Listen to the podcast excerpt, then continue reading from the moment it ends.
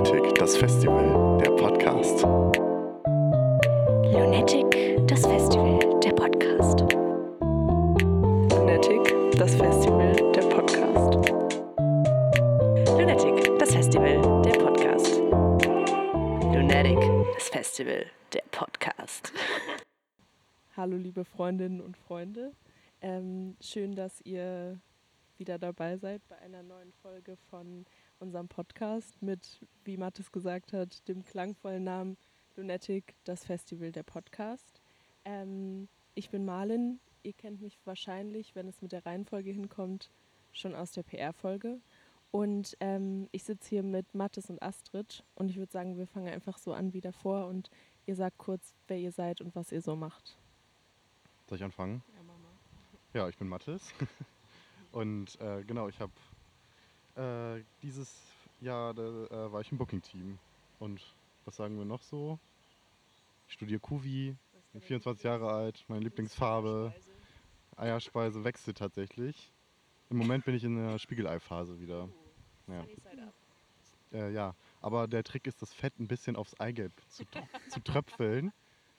Weil, wegen Fett. Und weil es tatsächlich dann besser stockt. Ich habe mal gehört, der Trick ist eigentlich, dass man den Deckel oben drauf macht, damit es gleichzeitig von Aber dann oben nennt man es tatsächlich nicht Spiegelei, sondern Setzei. Setzei. Oder andersrum. Das weiß ich immer nicht. Also entweder wenn der Deckel drauf ist oder wenn er nicht drauf ist. Aber da gibt es auf jeden Fall einen Unterschied. Okay. Und will man, dass das Ausgefranst. Und die eigentliche Frage ist ja, will man, dass das Ei stockt? auf jeden Fall. Will Also man? ich auf jeden Fall. Ich finde das widerlich, wenn das da so mir über den ganzen Teller läuft. Ich bin da anders gestrickt. Ich bin Astrid, 23. und ich habe auch ähm, äh, Booking gemacht mit Mathis. Und ähm, ich studiere Kulturwissenschaften und ich habe gerade gelernt, dass meine Lieblingseierspeise Setzei ist. Ja, ich weiß nicht, vielleicht ist es ja als Einstieg ganz interessant zu wissen, wie ihr so als Booking-Team gearbeitet habt, also wie ihr euch die Aufgaben verteilt habt, weil äh, das sich ja schon auch von Team zu Team sehr unterschieden hat. Ähm, also es gab eigentlich, abgesehen davon, dass Rufus quasi die Festivalkoordination übernommen hat, ähm, keine unterschiedlichen Aufgaben, an, also auf, oder Bereiche, auf die wir uns beworben haben. Ich weiß, dass es im Jahr davor auch noch die Aftershow-Stelle quasi gab. Das gab es bei uns nicht. Wir waren quasi vier gleichberechtigte Dullis. ähm, wir haben natürlich ähm, alle unterschiedliche musikalische Präferenzen, äh, aber abgesehen davon ähm, hatten wir eigentlich keine explizit verteilten Aufgabenbereiche am Anfang. Aber ja, ja. Ja, würde ich auch sagen. Ich glaube, wir hatten einfach alle auf alles Bock. Also wir hatten alle Bock, auch ähm, mit an den Aftershows mitzukonzipieren und dann auch letztlich ähm, anwesend zu sein. Also wir hatten das dann so geplant, dass wirklich auch an jedem Abend, ähm, ja, dass jeder mal irgendwie eine Durchführung für eine Aftershow-Party macht zum Beispiel. Dass wir das, dass das halt nicht auf einer Person sitzen bleibt. Ja, und ähm, zum Arbeitsprozess vielleicht. Da waren wir sehr lange relativ unklar bzw. wuselig. Wir hatten viele verschiedene Ansätze, die sich dann so im Laufe der Zeit rausgefiltert haben, wie wir es denn machen. Wir haben erstmal angefangen mit einer Spotify-Playlist, um uns gegenseitig überhaupt erstmal so in das jeweilige musikalische Övre einzuführen, würde ich mal sagen.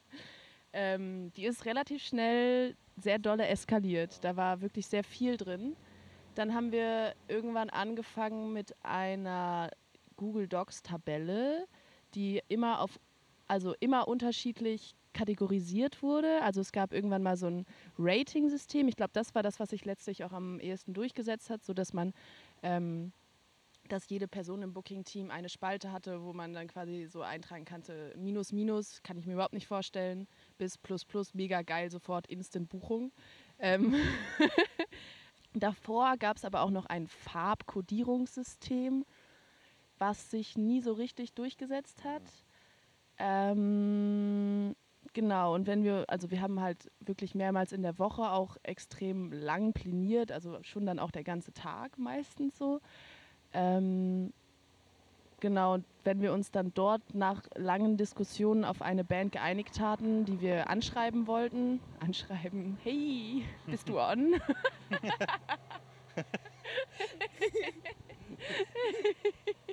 die wir kontaktieren wollten. Dann hat sich eine Person äh, bereit erklärt, die da entweder, entweder die die Band vor oder den Act vorgeschlagen hat oder die vielleicht sowieso schon mit der Booking-Agentur in Kontakt war. Ähm, dann wurde die Band durchs Plenum gejagt. Wenn da kein Veto kam oder Bedenken, dann Kontaktaufnahme. Und das heißt, hat sich das dann so ergeben, dass ihr praktisch immer eine Person im Team hattet, die dann auch für einen jeweiligen Act zuständig war als Ansprechpartner, Ansprechpartnerin? Genau. Also es war dann meistens auch tatsächlich die Person, die die Band vorgeschlagen hat, weil das irgendwie nahe lag, aber jetzt auch nicht ausschließlich. Wir haben auch irgendwie versucht, dass es einigermaßen gleichmäßig aufgeteilt wird, weil ja auch am Ende tatsächlich auch wahrscheinlich ein ziemlicher Rattenschwanz an Aufgaben da ähm, ja, mit einhergeht und dass dann nicht eine Person irgendwie da zu 15 Bands Kontakt hat und die andere quasi nichts zu tun hat. Deswegen haben wir versucht, das ein bisschen aufzuteilen und ich glaube, das hat auch tatsächlich ganz gut funktioniert.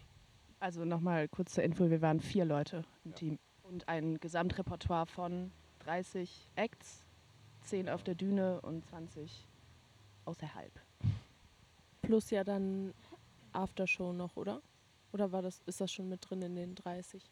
Ähm, nee, genau, die wären da nicht drin gewesen. Also es gab auch tatsächlich Ideen, dass man bei den DJs zum Beispiel auch DJ auf, dem, äh, auf der Bühne spielen lässt und dann auch bei der Aftershow, die Überlegungen hatten wir auch. Ähm, aber das wäre dann tatsächlich schon gewesen, also das wäre dann eine eigene Durchführung ähm, geworden. Ja. Und weil ihr das gerade schon so ein bisschen mit der ähm, Anfangs-Playlist angesprochen hattet und mit euren unterschiedlichen äh, musikalischen Expertisen, die ihr so mitgebracht habt, wie ähm, schafft man die Balance zwischen ähm, das fühle ich musikalisch und das sehe ich auf dem Lunatic? Oder ist das überhaupt ein Spagat? Also das war für uns ja echt super schwer auch am Anfang, weil wir am, also relativ schnell festgestellt haben, dass wir alle gar nicht so zum Beispiel Hip-Hop-Expertise haben oder wenig da jetzt uns auskennen einfach in dem Bereich. Ähm, aber dass Lunatic ja tatsächlich eine ziemlich starke Hip-Hop-Tradition hat, würde ich sagen. Früher war es ja auch immer so, dass es diesen Indie- und den Hip-Hop-Tag gab. Das ist ja in den letzten Jahren auf jeden Fall auch immer mehr in den Hintergrund getreten, dass es immer durch, durchmischter wurde und das wollten wir auf jeden Fall auch. Aber trotzdem wollten wir, weil uns bewusst ist, dass auf jeden Fall viele Leute, die auf das Lunatic kommen, irgendwie Hip-Hop erwarten, ähm, wollten wir das natürlich auch auf eine Art abdecken. Ähm, das ist auf jeden Fall auch eine Frage, die mich im ganzen Jahr persönlich immer wieder beschäftigt hat, weil also ich mochte die Line-ups in den vergangenen Jahren alle gerne, muss aber gestehen, dass ich teilweise privat auch andere, also Musik höre, die vielleicht nicht aufs Lunatic passen würde. Und ich am Anfang auf jeden Fall irgendwie immer gerne Bands vorgeschlagen habe, die da auch nicht raufpassen. ähm, weil, ich, weil ich sie so gerne supporten wollte. Ähm, und ich glaube, da muss man einfach eine feine Linie finden und ein bisschen Fingerspitzengefühl den anderen Teammitgliedern gegenüber und ähm, logisch argumentieren, versuchen die andere Person zu verstehen, zu gucken, ob man vielleicht gerade bei einem Act mal auch Genregrenzen aufbrechen möchte. Das Wort. Sehr geflügeltes Wort. Nee, aber wirklich, also wir haben schon versucht, ähm, irgendwie eine Genre, Genrevielfalt reinzubringen irgendwie. Genau, und ich glaube, wenn man ähm, einfach offen auf Acts zugeht, dann kann man da eigentlich ein ganz gutes Gleichgewicht finden. Aber trotzdem auf jeden Fall eine Sache, die ich während des Jahres mit mir so oder mit mir ausgemacht habe, ist so, dass ich halt nicht mein Lieblingsfestival jetzt zusammen buche, sondern ich buche halt für das Lunatic. Ähm, Ja. Aber das Ja. ist ja auch der Spagat eigentlich, den wir auch immer versucht haben zu machen. Also dass du natürlich auf eine Art Acts buchst, die Menschen auf dem Festival oder auch vielleicht speziell auf dem Lunatic irgendwie erwarten. Aber dass man halt, also wir haben auf jeden Fall auch versucht, neue Sachen mit reinzubringen, weil ich denke auch, dass viele Menschen auf ein Festival gehen, um auch Musik zu entdecken und auch vielleicht mal neue Genres reinzuhören, die vielleicht jetzt gar nicht so, also auf jedem Festival vertreten sind. Genau. Ja, und ich glaube, ähm, das sieht man auch ein bisschen in dem Line-up, was wir mit diesem Podcast und bereits schon veröffentlicht hatten, so ein bisschen. KünstlerInnenporträt. Musik. 2019 veröffentlichten die drei Luxemburger Aaron, Paul und Pascal als Elektro-Synthie-Pop-Trio Say Yes Dog ihr Album Voyage. Spätestens nach diesem Werk sollte man diese Band auf dem Schirm haben, denn auch das Vorgängermodell Plastic Love hat es in sich. Man stelle sich also vor, es ist Freitagabend und auf der Spielwiese zieht Say Yes Dog mit poppigen, teils funkigen, enorm tanzbaren Synthi-Klängen, Gitarren und Bässen und eingängigen Melodien die Menschen in ihren Bann und vor die Bühne. Dann wickeln sie dich in ihre Songs ein und ab geht die Reise. Ja, ihr habt es ja gerade schon angesprochen, Genre, Genregrenzen sind zum Aufbrechen da und ähm, ihr hattet ja auch schon so ein bisschen den Hip-Hop-Einfluss und den Indie-Einfluss von Lunatic ähm, benannt.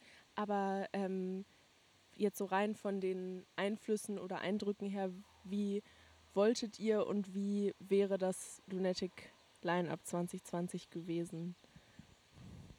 Ja, das war auch ein Gedanke, der uns am Anfang sehr beschäftigt hat, einfach. Wie soll der Gesamteindruck irgendwie werden? Ähm, ich glaube, eine Sache, die wir uns auf jeden Fall als Ziel gesetzt hatten, war ähm, ja der Düne mehr, mehr Raum zu geben. Das ist jetzt leider in dem Line-Up, was bisher veröffentlicht wurde, beziehungsweise was bis jetzt steht, einfach noch gar nicht so zu sehen, weil wir ja den elektronischen Bereich halt eher dann später gemacht hätten. Aber äh, ein Ziel war es auch immer, zum Beispiel den, die Aftershows als gleichwertiges, als gleichwertigen ja, Teil des Festivals zu betrachten und dann eben auch nicht den einfach hinten ran zu klatschen, quasi den Teil, sondern auch irgendwie zu versuchen, da einen Übergang ähm, herzustellen. Deswegen wollten wir auf jeden Fall zum Beispiel als Line-Up irgendwie, äh, als, als Headliner, ja, irgendwas dancy Stuff-mäßiges. Äh, Tanzbar. Genau, sehr tanzbar, ja. Ich muss sagen, ich war mir da bis zum Ende nicht sicher, ehrlich gesagt, was ich eigentlich will. Also, ja.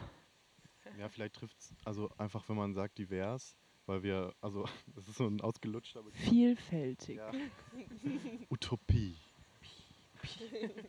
ähm, ja, auf allen Ebenen versuchen, möglichst viel abzubilden, aber trotzdem ähm, sinnvoll. Ich glaube, das ist vielleicht so, ähm, das, also würde ich jetzt vielleicht sagen, das ist auf jeden Fall Acts sind, die uns auf eine Art, also uns war es vor allem erstmal wichtig, dass wir die Band gut finden. Also wir, also wir wollten auf keinen Fall irgendwas buchen, einfach nur damit das auf dem Lunatic ist, sei es jetzt um irgendwelche, also um Menschen zu befriedigen, die das sich wünschen, äh, noch weil irgendwie das eine mega große Band ist äh, und wir uns damit irgendwie schmücken wollten oder so, sondern also für uns war es erstmal immer wichtig, dass wir die Band feiern. Deswegen haben wir auch eigentlich in vielen Booking-Treffen uns einfach getroffen und einfach nur Musik gehört ähm, und ja, und Eierspeisen gegessen. Einfach nur um äh, ja, um zu gucken, ob, ob, ob, ob äh, die Musik bei uns funktioniert. Ähm, und aufgrund unserer wirklich unterschiedlichen Musikgeschmäcker ähm, hat es lange gedauert und ich glaube aber jede Band, die wir letztlich oder Act, den wir letztlich gebucht haben, hat dann auch gut gepasst. Ähm, vielleicht kann man noch dazu sagen, dass wir so, eine, so ein Stimmungsprinzip hatten. Ja. Ähm, und also normalerweise geht man ja auf ein Festival und denkt sich, okay, jetzt kommt hier der erste Slot auf der Nebenbühne, ja, vielleicht eher eine ruhige Nummer. Und dann geht man zum Headliner und denkt sich, geil, Eskalation, Party, wuhu, Abfahrt. Und das ähm, hindert natürlich, weil es ist ja auch so, dass größere Acts eher später spielen, weil sie ja schon bekannter sind und zum Beispiel auch spätere Slots natürlich mehr Geld zur Verfügung haben, als also wir dafür mehr Geld ausgeben würden. Ähm, was man natürlich auch kritisch hinterfragen kann. So, ne? Wieso macht man nicht alles gleichwertig und wieso gibt man nicht für jeden Slot gleich viel Geld aus? Ähm, haben wir aber nicht gemacht. Äh, wir haben, also wenn, genau, und ähm, das hindert dann natürlich auch ruhigere Acts, die schon größer sind, dass man die überhaupt bucht, weil man ja in diesem, in diesem dynamischen Aufbauprinzip quasi eher eskalative oder Partybands, große Partybands ans Ende bucht. So. Ähm, genau, deswegen haben wir uns am Anfang überlegt, dass wir so eine Art Stimmungskonzept haben, weil wir ja vier Bühnen zu bespielen hatten. Ähm, und zwar die Mensa-Wiesenbühne, die Die äh, Sportrasen. Richtig, entschuldigen Sie bitte die Sportrasenbühne, äh, die Spielwiese, Spielwiesenbühne, ähm, die Düne die Techno-DJ-Stage. Äh, und das, das Tipi, was eine Symbiose aus dem Team Kultur und Vermittlung und Booking war. Genau, und wir haben uns halt überlegt, dass quasi zu jeder Zeit auf den unterschiedlichen Bühnen unterschiedliche Stimmungen wir kreieren wollten. Also was Ruhiges oder halt eher was zwischendrin, was zum Tanzen, was zum Zuhören, was zum Ausrasten. Genau, und somit halt irgendwie ermöglichen, dass wir wenigstens dahin denken, dass man halt auch irgendwie alle unterschiedlichen Musikrichtungen irgendwie an, in unterschiedlichen Größen irgendwie bucht. Ähm, und ich glaube, das war auf jeden Fall ein großer Punkt für uns, dass es uns halt irgendwie so um den Live-Eindruck ging, dass halt ähm, wir eine ruhige Band buchen, wenn wir es fühlen und ja, und eine, eine, eskalative Band, wenn wir wenn wir es fühlen so und es halt irgendwie um, um das Live-Ding ging. Ich weiß nicht, ob es jetzt Bullshit war. Nee, gar nicht. Also ich glaube, diese Dynamik ist da einfach wichtig, dass wir uns zum Beispiel gedacht haben, wenn jetzt auf der einen Bühne übelst der Abriss war, ist es vielleicht nett, im Anschluss daran sich ein Konzert anzugucken, wo man eher mal ein bisschen zuhören kann oder sich auch mal hinsetzen kann und dass es nicht immer auf einem Level ist oder einfach stetig ansteigend, sondern eben auch auf eine Art, ja genau, dynamisch einfach. Und dass man als Besucher oder Besucherin dann auch praktisch immer die Möglichkeit hat, sich auszusuchen, wonach man sich fühlt und nicht, nur weil man vielleicht nicht in der Stimmung zum Eskalieren ist, dann unmittelbar den, die zweite Hälfte des Tages nicht mehr richtig fühlen genau. kann oder miterleben kann. Wo ihr jetzt schon so ein bisschen über euren ähm, musikalischen Anspruch an das Booking gesprochen habt, ähm, mit welchem vielleicht kann man es wertemäßigen oder inhaltlichen Anspruch ähm, seid ihr an eure Booking-Aufgabe rangegangen? Um erstmal ein kleines Pass aufzumachen. Bevor wir eine Ahnung davon hatten, wie wir das, wie dieses Booking vonstatten läuft, haben wir schon gesagt, dass wir versuchen, möglichst ökologisch bewusst zu buchen. Also, dass wir niemanden einfliegen lassen zum Beispiel. Oder dass wir gucken, okay, welche Acts sind gerade auf Tour und vielleicht kann man die abgreifen. Das ist uns, abgesehen von einem Act, auch gelungen. Und da sind wir, glaube ich, auch wieder bei dem Aspekt, was Alena in der ersten Folge gesagt hat. Es gibt kein nachhaltiges Festival und es gibt auch kein nachhaltiges Booking und es gibt auch kein nachhaltiges Touring. So, du kannst es natürlich immer versuchen zu optimieren, aber letztlich ist es alles Greenwashing. Ja, und andere Werte waren auf jeden Fall, dass wir versucht haben, natürlich ähm, ja, Menschen eine Bühne zu geben, die vielleicht eher benachteiligt sind, ähm, wenn man jetzt auf andere Festivals oder überhaupt andere, anderes Booking sich anguckt. Aber ähm, ja, genau, wir hatten uns, ähm, ich weiß nicht, haben wir uns eine Prozentzahl festgelegt? Ich weiß es gar nicht. Wir hatten gesagt, wir wollen besser als, oder das heißt besser, aber wir wollen mehr prozentual nicht weiße Cis-Männer auf der Bühne haben als letztes Jahr. Genau. Ich glaube, so kann man es ganz gut zusammenfassen. Also wir hatten jetzt nicht irgendwie eine Quote oder sowas, ähm, aber wir hatten ja, uns schon festgelegt, dass wir irgendwie, wenn man von der Quote ausgeht, die steigern wollten einfach, dass es, ähm, ja, dass es da in eine andere Richtung geht. Um da vielleicht mal in Zahlen zu reden, war, glaube ich, die Quote von 2018, was Gender Equality anging, ähm, bei 42,8 oder irgendwie sowas. Ähm, liebes altes Booking-Team, wenn ich es jetzt falsch gesagt habe, verzeiht mir. Da, da gehen wir ja davon aus, dass wenn man in, innerhalb eines Acts mindestens eine Person nicht cis-männlich ist. Mhm.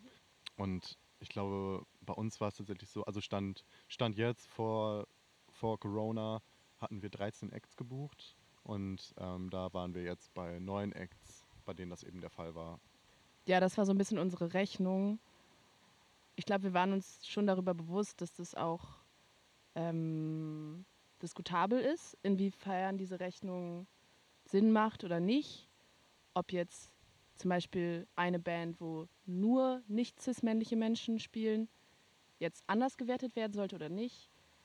Das ähm, ist auf jeden Fall ein Riesentopf, den man da aufmachen kann. Irgendwo muss man ansetzen. Aber ich glaube, uns war einfach klar, oder wir sind alle der Meinung gewesen, dass man als Booker oder Bookerin auf jeden Fall eine wahnsinnig hohe Verantwortung einfach hat, weil ich denke, dass das einfach eine wahnsinnig wichtige Schnittstelle ist. Ähm, oder so eine, ja, nicht Schnittstelle, sondern so eine Gatekeeper-Funktion, könnte man sagen, weil ich glaube, dass ganz viele BookerInnen eben genau auf diesen Punkt nicht so viel Wert legen. Ähm, und dass, ja genau, dass Menschen einfach oft keine Bühne gegeben wird, weil es vielleicht auch aus einer gewissen Faulheit, weil ich glaube, man kann, man kann schon sagen, dass es auf jeden Fall, also es gibt sehr viele KünstlerInnen, die man, die man buchen kann, aber es ist natürlich auch immer, wenn du dir das auferlegst, natürlich immer ein, gewisse, ja, eine gewissen, ein gewisser Mehraufwand, weil es natürlich auf eine Art irgendwie easy ist, wahnsinnig viele Bands zu buchen, in denen halt nur weiße Cis-Dudes spielen, weil es das, glaube ich, schon einfach für diese Bands leichter ist, ähm, eben ja, einen, gewissen, einen gewissen Bekanntheitsgrad zu erreichen, immer noch leider. Ja, ich glaube, das sieht man auch einfach an den Bands, die uns in diversen Rostern von Booking-Agenturen vorgeschlagen wurde, so. Ähm, und dennoch stimmt so diese Aussage so, es gibt ja keine Bands, die man da in der Hinsicht buchen kann, stimmt halt nicht. Man muss halt mal seinen Arsch hochkriegen, ein bisschen suchen. Ähm, und es gibt sie sehr wohl. und es gibt sehr viele tolle. Ähm, ja, und zum Beispiel war das auch so ein Kriterium an unsere beiden Headliner, dass wir da das ganz explizit ähm, hat, wo, äh, haben wollten und mit Frank Moody wir das ja auch geschafft haben. Ähm, und auch nicht nur weißen Headliner. Ähm, wir hatten noch keinen zweiten, kann man vielleicht sagen. Ja. Da waren wir in der Suche. Ja.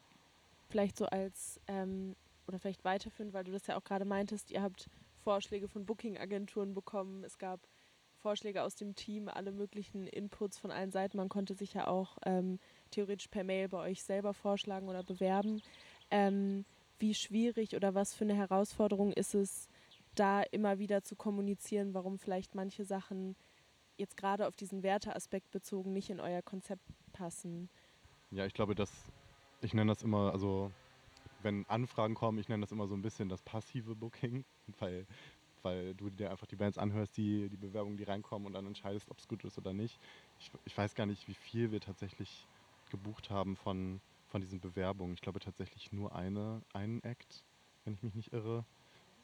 Äh, Riva. Sonst tatsächlich gar nicht und es kamen echt wahnsinnig viele Bewerbungen rein. Ich glaube, ähm, ja, zu Beginn waren das mindestens so 20 Mails am Tag. Ähm, wir mussten uns auch untereinander so ein bisschen aufteilen, wie wir damit umgehen wollen, weil wir uns auf jeden Fall irgendwie wir wollten irgendwie antworten, weil wir es irgendwie, ich weiß nicht, manche von uns haben selber vielleicht ein bisschen Banderfahrung, wissen, wie, wie, ja, wie das so ist, wenn man irgendwie sich bewirbt und wie kacke das ist, wenn man immer keine Antwort bekommt und so weiter. Deswegen hatten wir uns schon irgendwie als Aufgabe oder als Anspruch für uns gesetzt, dass wir denen zumindest irgendwie sagen, hey, wir, wir sehen euch, wir hören uns euch an. Ähm, wir können natürlich nichts versprechen, aber ihr werdet gesehen.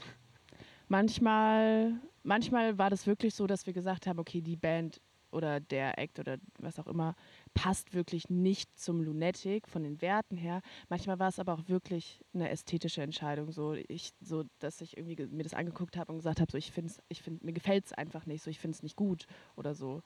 Ähm und ich glaube, wir haben selten gesagt, ihr passt nicht zum Lunatic, sondern eher so, hey, wir ähm, äh, also es passt in, einfach nicht in das Line-up rein, so, weil es, also ich meine, who am I to judge, so, dass ich mir eine Band anschaue und sage, ihr seid nicht gut, so wirklich so, als wirklich, äh, als qualitätmäßig so, ne? Ich, also ich meine, sondern, also es ist dann eher so, dass ich überlege, ob es ins Line-up reinpasst oder nicht. Und, und also ich meine, ich habe jetzt auch nicht die Weisheit mit Löffeln gefressen, dass ich sagen könnte, so, ne?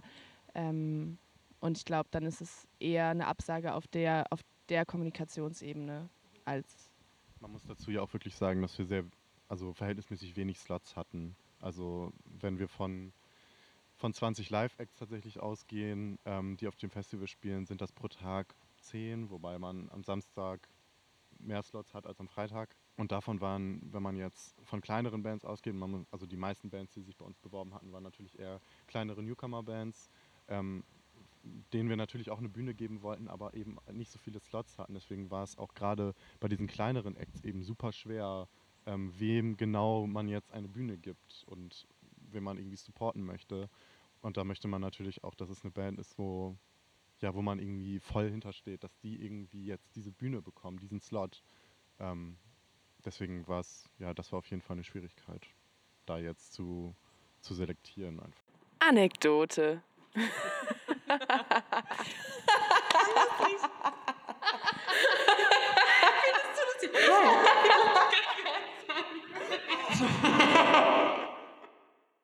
Nee, Ich war tatsächlich auf einem fetten Festival, auf dem Wattenschläg-Festival, was ich sehr empfehlen kann. Das ist ganz toll in Dangast.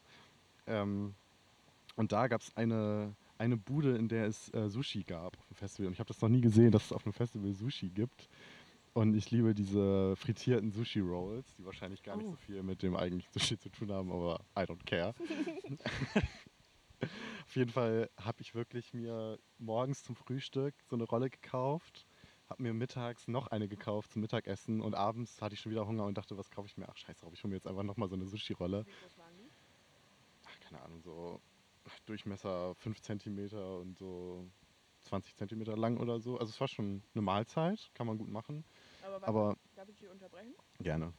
Das heißt, es waren mehrere Sushs aneinander. Nee, eine, eine Rolle.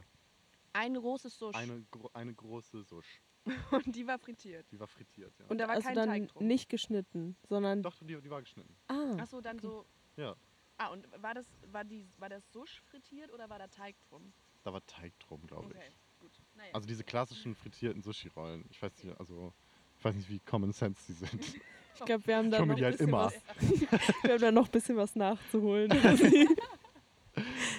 Naja, auf jeden Fall, ich weiß nicht, ob es die Sonne war oder ob es das Essen war. Irgendwann musste ich mich halt auf jeden Fall, okay, wow, ich, also keine Ahnung, wir machen es einfach rein. musste ich mich halt im Strahl übergeben.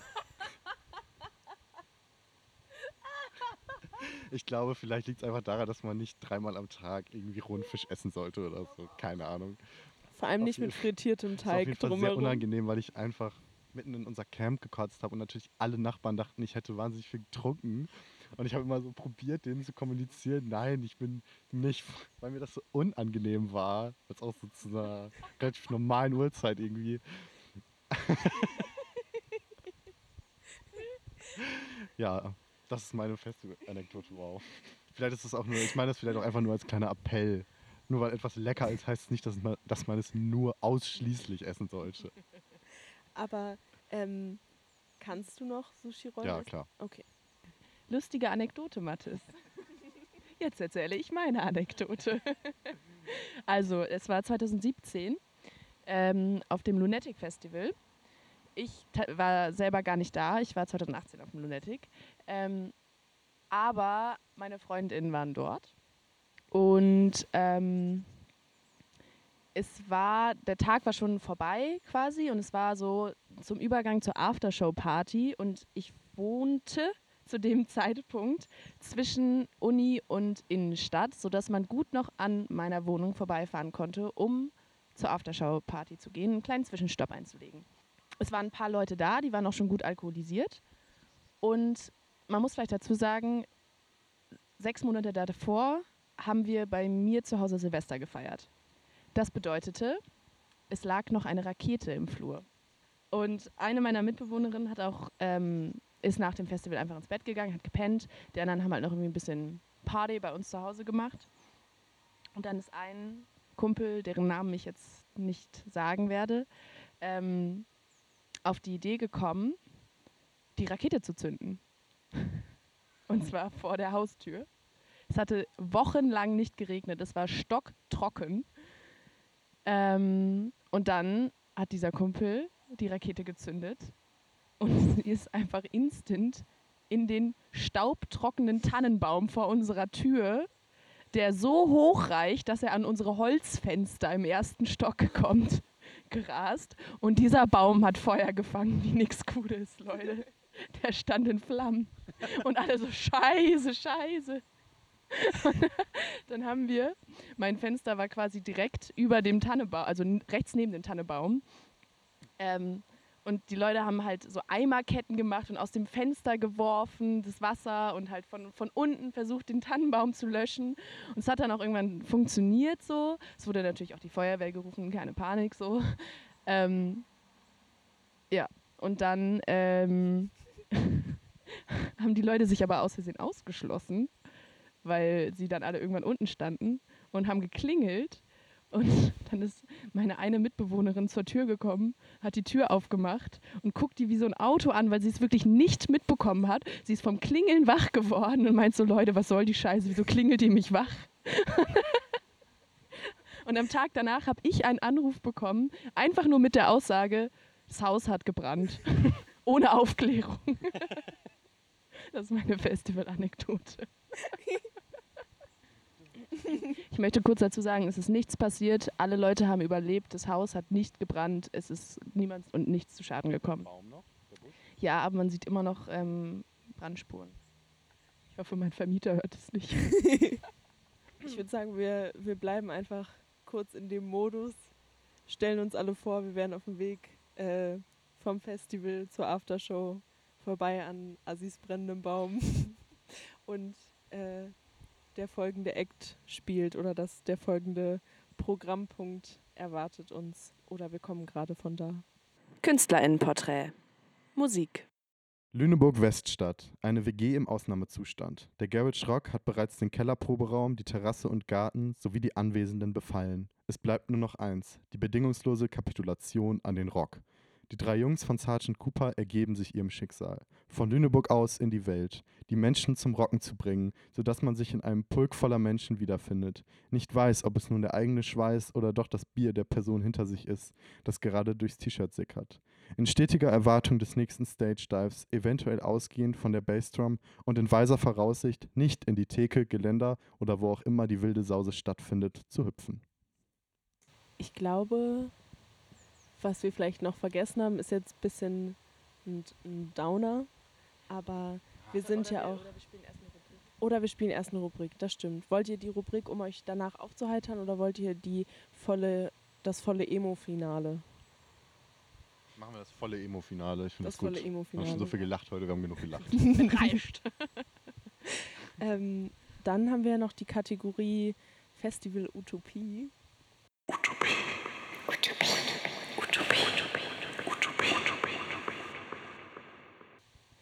weiß nicht, so ein paar Sachen klangen ja vielleicht schon an, aber wenn, wenn alles erlaubt wäre, wenn alles möglich wäre, wenn es keinen grassierenden Virus geben würde, wie würde ein Lunatic in ein paar Jahren aussehen, wenn es nach dem Booking-Team ginge? Produktion komplett abschaffen. Viel zu teuer. Nein. Ha Haoili Einfach Production. Ihr seid die Besten. Nee. Ähm, ja, also wie ich mir das Lunatic vorstelle, wie es mal sein könnte. Also irgendwie auf eine Art hoffe ich einfach, dass es so, so bleibt, wie es ist. Aber gerade das macht es ja eigentlich so besonders, dass es irgendwie jedes Jahr neu, neu erdacht wird, einfach von einem neuen Team, die einfach so genauso dumm wie wir daran gehen, auf eine Art. Und ähm, ja, wahrscheinlich auf eine Art irgendwie auch die gleichen Fehler machen wie alle Teams davor. Und ähm, Die gleichen Diskussionen. Genau, die, die, dass irgendwie die gleichen äh, nichts führenden Diskussionen immer wieder aufs Neue geführt werden. Aber ich glaube eben, dass genau das voll wichtig ist, um eben ja, was zu lernen, weil irgendwie geht es da ja genau darum beim Lunatic, dass man irgendwie was lernt. Ähm, ja, ich hoffe, dass das erhalten bleibt. Ähm, und dass das Lunatic deswegen irgendwie jedes Jahr neu ist und auf genau eben auf die Art immer gleich. Ja.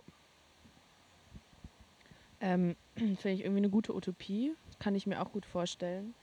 Ähm, meine Utopie neben der Utopie, dass es denn dann mal stattfindet, ähm, ist, glaube ich, dass, ähm,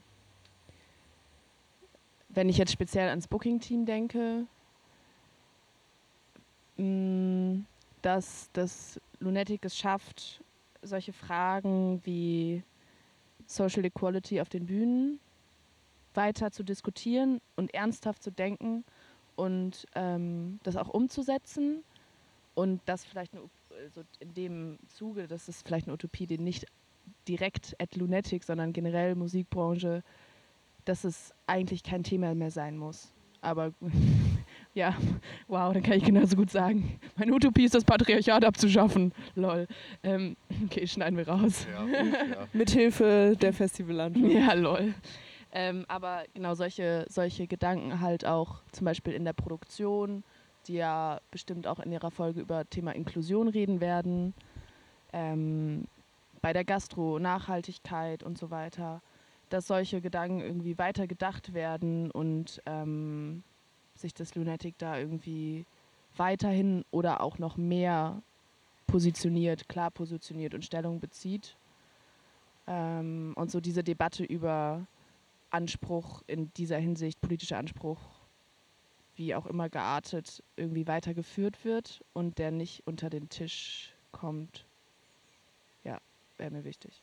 Weil es ja auch auf eine Art ein prädestinierter Raum ist, wo uns das ermöglicht wird, ähm, sich überhaupt mit der Intensität vielleicht ähm, Themen zu widmen. Das ist ja nochmal in einem Lernprojekt vielleicht ganz anders möglich. Auf jeden. Ja. Mm, Ja, wo wir schon bei ernsten Themen sind. ähm, vielleicht die Frage, die ähm, ja auch die anderen Teams schon davor beantwortet haben und äh, die sich, ja, die ja vielleicht auch so ein bisschen der Grund dafür ist, dass wir hier sitzen und einen Podcast machen. Ähm, was hat denn äh, das allgegenwärtige Thema äh, Corona mit eurem Team speziell gemacht? Fürs Festival allgemein ähm, wissen wir es ja, aber wie war das für euch? Ähm, ja, ich glaube, zuallererst war es für uns erstmal voll schwierig weiterzuarbeiten, weil wir, ja, wie wir schon darüber, also haben wir ja schon erzählt, dass wir uns eigentlich immer mindestens zweimal die Woche irgendwie getroffen haben, um zusammen rumzuhängen und Musik zu hören. Und das ging ja einfach nicht mehr. Das heißt, wir haben wie auch, wie die Pläne ja auch stattgefunden haben, uns immer irgendwie online getroffen, was erstmal äh, übelst der Downer war für uns, weil es einfach keinen Spaß gemacht hat. Ähm, und dann kamen einfach so Fragen wie, können wir überhaupt noch weiter ähm, arbeiten, können wir überhaupt noch Bands anfragen? Ähm, ja, oder ist es einfach naiv, jetzt äh, noch daran festzuhalten, dass dieses Festival noch stattfindet? Das war ja auch einfach für uns alle irgendwie so ein relativ äh, langer Prozess. Zumindest hat er sich sehr lang angefühlt und war irgendwie anstrengend, sowohl aus ja, dieser Frage heraus, wie man arbeiten kann, aber auch total aus emotionaler Perspektive. Wir, ähm, ja, wir wollten, glaube ich, irgendwie alle nicht so richtig wahrhaben, dass dieses Festival nicht stattfindet. Mm, genau, und als es dann ja tatsächlich immer klarer wurde, okay, das wird wahrscheinlich nichts, ähm, hingen dann natürlich wahnsinnig viele Fragen dran, wie zum Beispiel, ähm, ja, wie läuft es mit Verträgen? Ähm, bleiben diese bestehen oder ähm, ist das gerade irgendwie eine Situation, was es ja tatsächlich letztlich auch war, für die niemand was kann und, ähm, und ja, es ist tatsächlich diese, diese höhere Gewalt, von der immer gesprochen wird, gerade in so vertraglichen Geschichten. Ähm, ja, und wir haben natürlich immer versucht, ähm, offen mit unseren PartnerInnen irgendwie darüber zu reden, was glaube ich auch echt ganz gut funktioniert hat. Also ich habe, ich war wahnsinnig, keine Ahnung, das war jetzt für mich ja auch so ein, so ein erster Einstieg in so eine, in so eine Musikwelt irgendwie und ähm, wie da so ähm, miteinander gearbeitet wird. Und mich hat das total positiv überrascht, wie krass solidarisch einfach miteinander ähm, umgegangen wurde. Und es war wirklich so eine Situation, in der gerade alle in einem Boot sitzen und ich glaube, wie sich ja wahrscheinlich irgendwie die meisten Leute denken können, ist gerade so dieser Kultursektor sehr stark von, von der aktuellen Lage betroffen. Ähm, ja, deswegen war ich irgendwie total ähm, froh darüber, wie, wie gut da miteinander umgegangen wurde. Mm. Ja, ich glaube, du hast es ganz gut zusammengefasst. Ähm, das fand ich auch und auch immer noch wird so, also solidarisch miteinander umgegangen. Ähm, ich fand es äh, teilweise sehr überfordernd, mich mit ähm, juristischen Dingen auf einmal auseinandersetzen zu müssen. Ähm, ich war froh, dass wir Leute hatten, äh, deren Support wir, auf deren Support wir zählen konnten in der Hinsicht, weil wir sagen wir es, wie es ist. Äh, wir sind keine juristischen ExpertInnen so. Ähm,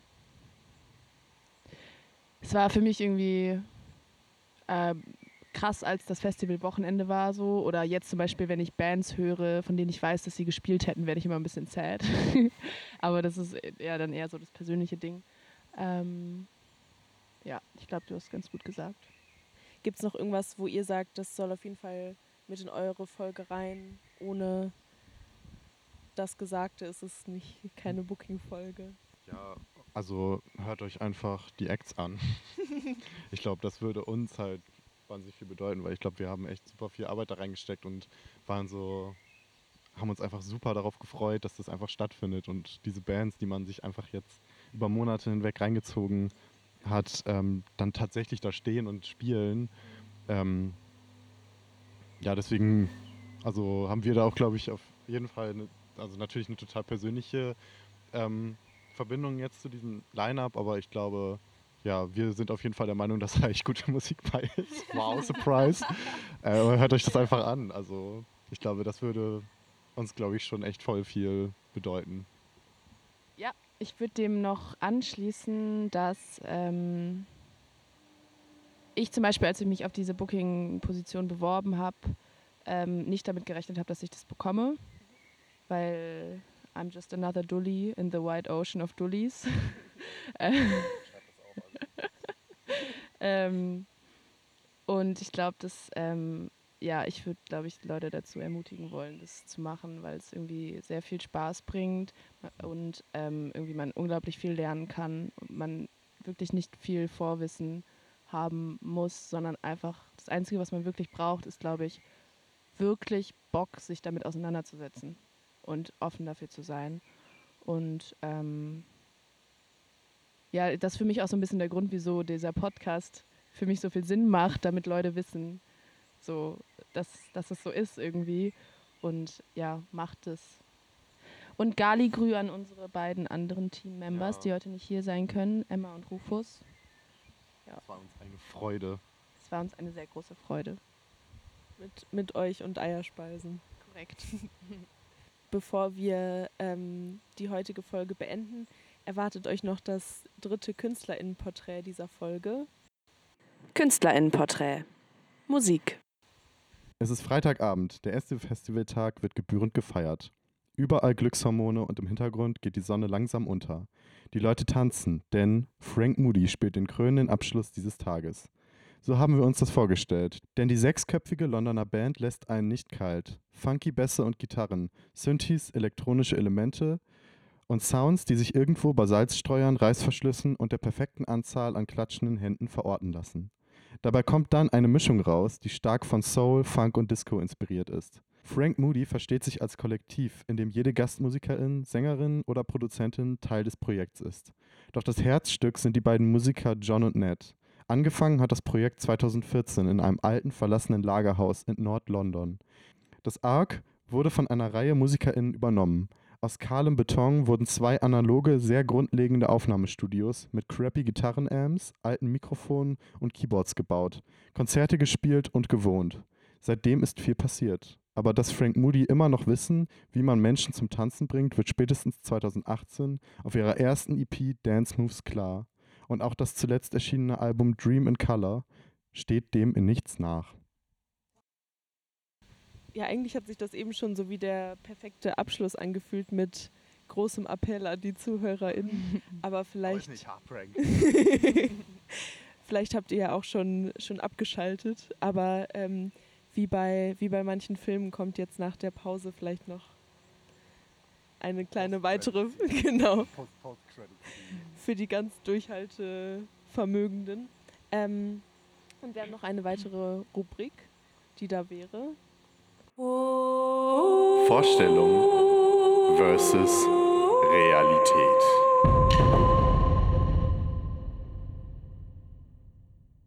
Gibt es irgendwas, wo ihr sagt, das habt ihr euch vielleicht sehr auf eine sehr bestimmte Art vorgestellt und dann ist es doch irgendwie ganz anders geworden?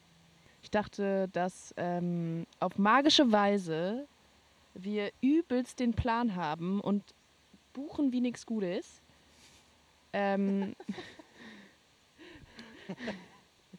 ich dachte, ähm, dass ich mehr weiß, was ich musikalisch eigentlich will und was ich gut finde und was nicht. Turns out, no. Aber war auch wichtig, dass es so ist. Voll. Ja, ich glaube, das, was du auch schon ein bisschen durchklingen lassen hast, äh, ich dachte, ich, also, ja, ich mache dieses Seminar und allen Leuten fällt auf, dass ich eigentlich überhaupt gar keine Ahnung habe von Musik. Was ich, also keine Ahnung, immer noch irgendwie glaube, aber Ist nie aufgefallen. ist halt nicht aufgefallen, glaube ich, hoffe ich. ähm, ja, vielleicht auch nochmal so als kleiner Appell. Also irgendwie, ja, einfach, ja, auch wenn man irgendwie das Gefühl hat, oh, man ist dem Ganzen vielleicht gar nicht gewachsen und es wirkt so groß, irgendwie so ein Festival. Aber letztlich, ähm, ja, sitzen da einfach 25 Leute, die alle wirklich mehr oder weniger keine Ahnung haben. Ähm, und ja, Wobei es schon ein paar Leute gibt, die eine Ausbildung vorher gemacht Ja, haben. aber klar. Das ist eher, die, eher selten. Ja, also natürlich wechselt das. Die die einen haben ein bisschen mehr, die anderen weniger Erfahrung, aber darum geht es ja irgendwie auch, dass man auch voneinander was lernt. Ähm, ja, genau. Dann haben wir doch wieder die Kurve zum guten Schlusssatz gefunden. ähm, und genau, danke, dass ihr, dass ihr zugehört habt und ähm, ja, euch mit uns ein bisschen auf die kleine Booking-Reise begeben habt. Nächstes Mal erwartet euch dann eine weitere Teamvorstellung und Ciao. tschüss!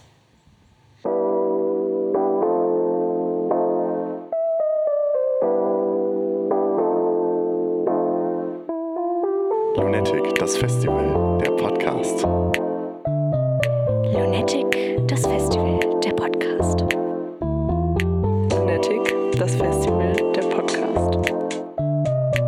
Lunatic, das Festival, der Podcast. Lunatic, das Festival, der